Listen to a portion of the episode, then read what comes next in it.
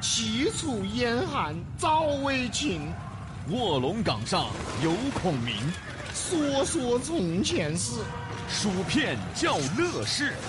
呃，这位同学，嗯，你被开除了。哎呀，牙尖上的从前，重温历史经典。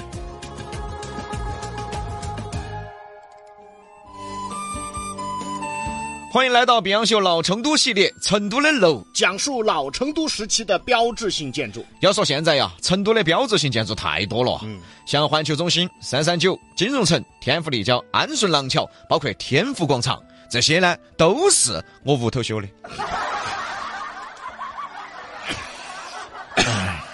你屋头人还没带你去住院啊？做啥子怨哦？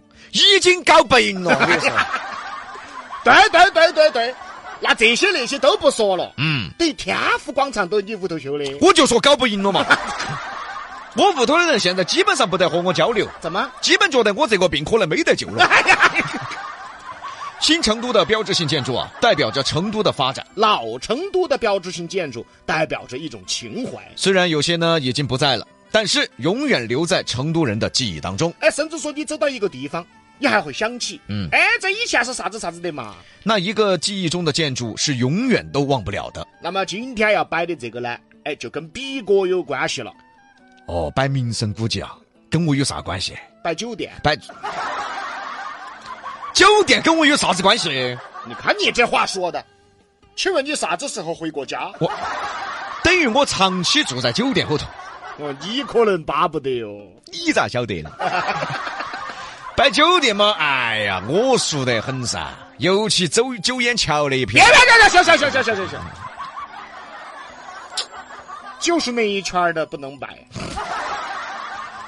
哦，不摆那一圈儿嘎啊，，就是那一圈儿不好摆，那其他的我就不晓得了。得就晓得那一圈儿的。你又咋晓得的呢？那么今天呢，要聊到老成都标志性建筑，那就是以前大名鼎鼎的成都饭店。成都饭店呢是老成都东门儿的地标，嗯位于东一环水碾河，离杨哥双桥子不远。小时候呢，这个杨哥就喜欢去成都饭店，门口的保安啊热情的招呼他哦，怎么说？：“哎，掏裤子娃娃走开些哎哦，这是招呼啊，这是。就是招呼你走噻，你爬呀，哎赶呀，紧。废话，成都饭店是啥地方？那是你能去的地方吗？那你要那么说的话，你说的对。成都饭店号称当时成都最港的饭店。那么说到港，成都方言哈，好港哦，大家都喜欢这样说。那么这个港是咋个来的呢？嗯其实啊，它不是正资格的老成都方言，嗯不是说原来有的，嗯，是后来才有的。改革开放过后，有大量的港商来到内地，当然也有一半是广东人冒充的就骗子是吧？啊，冒哦充港商嘛。反正都说粤语，你也分不出来。就当时啊，香港对于我们来说那真的不得了哦。哎，确实是，嗯听到啥子哪个哪个同学他们爸到香港出差，带了个变形金刚，嚯哟，全校都羡慕他呀！哦哟，哪个哪个同学他妈，哦，在香港给他买件衣服，哦，那这个衣服全校都想穿啊，全校都想摸啊，全校都想扯啊，全校都想抢啊，那不懒了嘛，那不就就就形容嘛，太阳盘了，大家都喜欢。因为香港，因为港商当时太洋盘了，对所以说在八十年代左右才出现了“好港哦”这个词。好港哦，哦是这样子来的哈。成都饭店就是号称当时最港的，有人说了，那还有锦江宾馆呢？大家要知道啊，当时锦江宾馆是用来接待领导的。最早的时候，你有钱都住不了。而成都饭店呢，那完全开始面向大众了。嗯，说是大众啊，其实是大款。那对嘛？因为当时的大款其实不得了。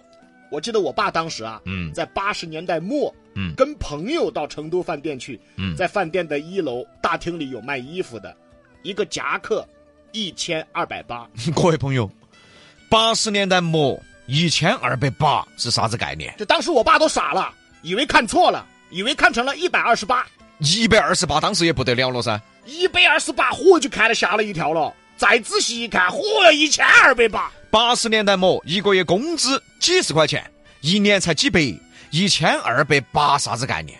等于工人阶级三年的工资。成都饭店大厅卖的一件夹克，在八十年代末一千多块钱，嗯，你说港不港？这属于港上天了的。为啥子那么港呢？嗯，因为最初成都饭店它是成都市政府用于接待外宾的，哦后来呢就发展成了涉外旅游接待饭店。哦，喝外地人啊，喝外不不地，不，就意思就是在成都饭店可以看到很多外国人。八十年代那个时候哈，街上看到老外，嗯可能都要引起围观。耶耶，你看那老外的鼻子好大哦。哎呦，你看，哦哟，老外的眼睛好蓝哦。耶，你看，哦哟，老外老外居然还能动。废话。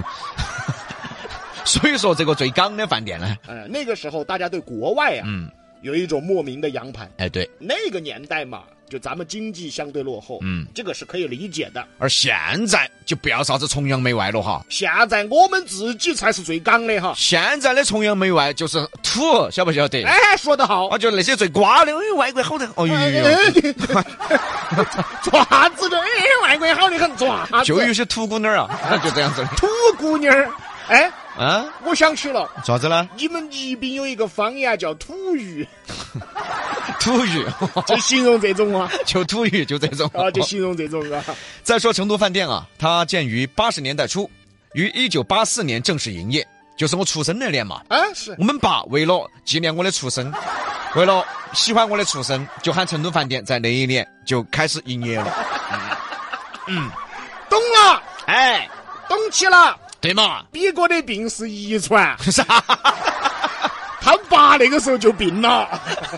反正就是在八十年代初啊，做招待所呢都是一件很洋盘的事情，你更不要说饭店，更不要说是高级饭店。成都饭店也是成都第一个四星级饭店，饭店呢一共有十三层，房间二百三十多间，配备有酒吧、中餐、西餐、自助餐、健身房、夜总会和桑拿。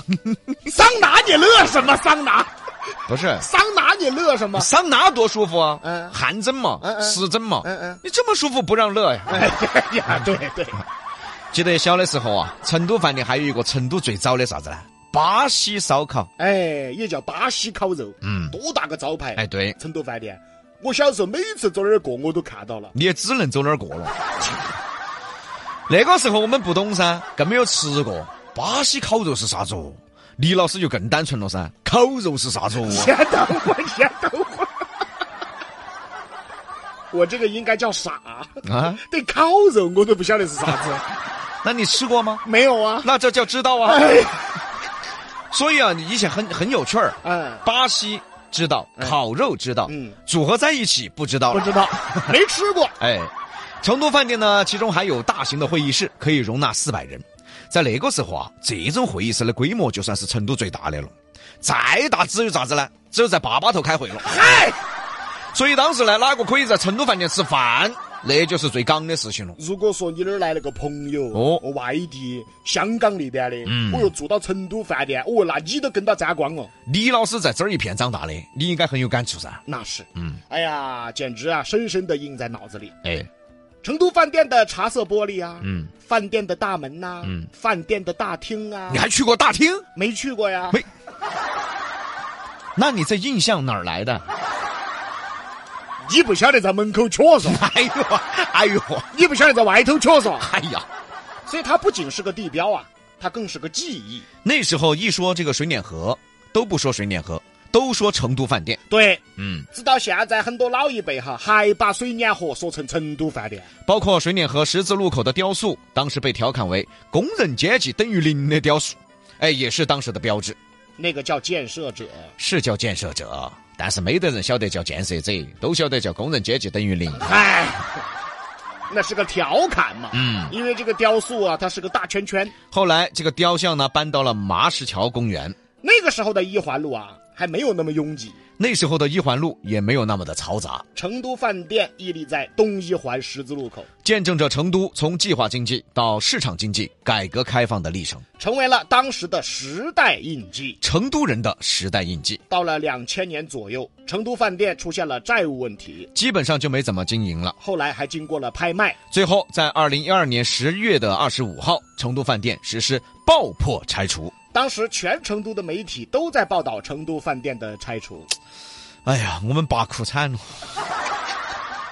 哎呀，哦，你们罢休那个，嗯，然后给他拆了，嘎，撤了咋啊，没把你爸拆了呢？苦惨了，那是。但是我们说归说啊，他拆除的虽然是只是一个老旧的饭店，但是成都人的记忆，这个是永远拆除不了的。拆除过后呢，这片地呢一直还在。之后呢，这儿将修一个五星酒店，大型购物中心依然在这个位置。这就是成都人记忆中的成都饭店。自从成都饭店拆除以后啊，大家才习惯把这个地方叫做水碾河。以前呢，都喊是成都饭店，啊，因为成都饭店没有了嘛，可见一个标志性建筑的影响力。就等于说现在哈，嗯，现在一说太古里，哎，就现在那儿，哎对，就很少有人说大慈寺了，以前呢说这儿一片就说成大慈寺，现在都说成太古里了。对不对？嗯，比如说以前说猛追湾，哎，哎，那片猛追湾，或者说游泳池，现在呢都说成三三九了，哎，还就是这样。这就是地标的影响力。那么今天就嗯有情怀了，咱们聊到的是成都饭店。我们下回再说。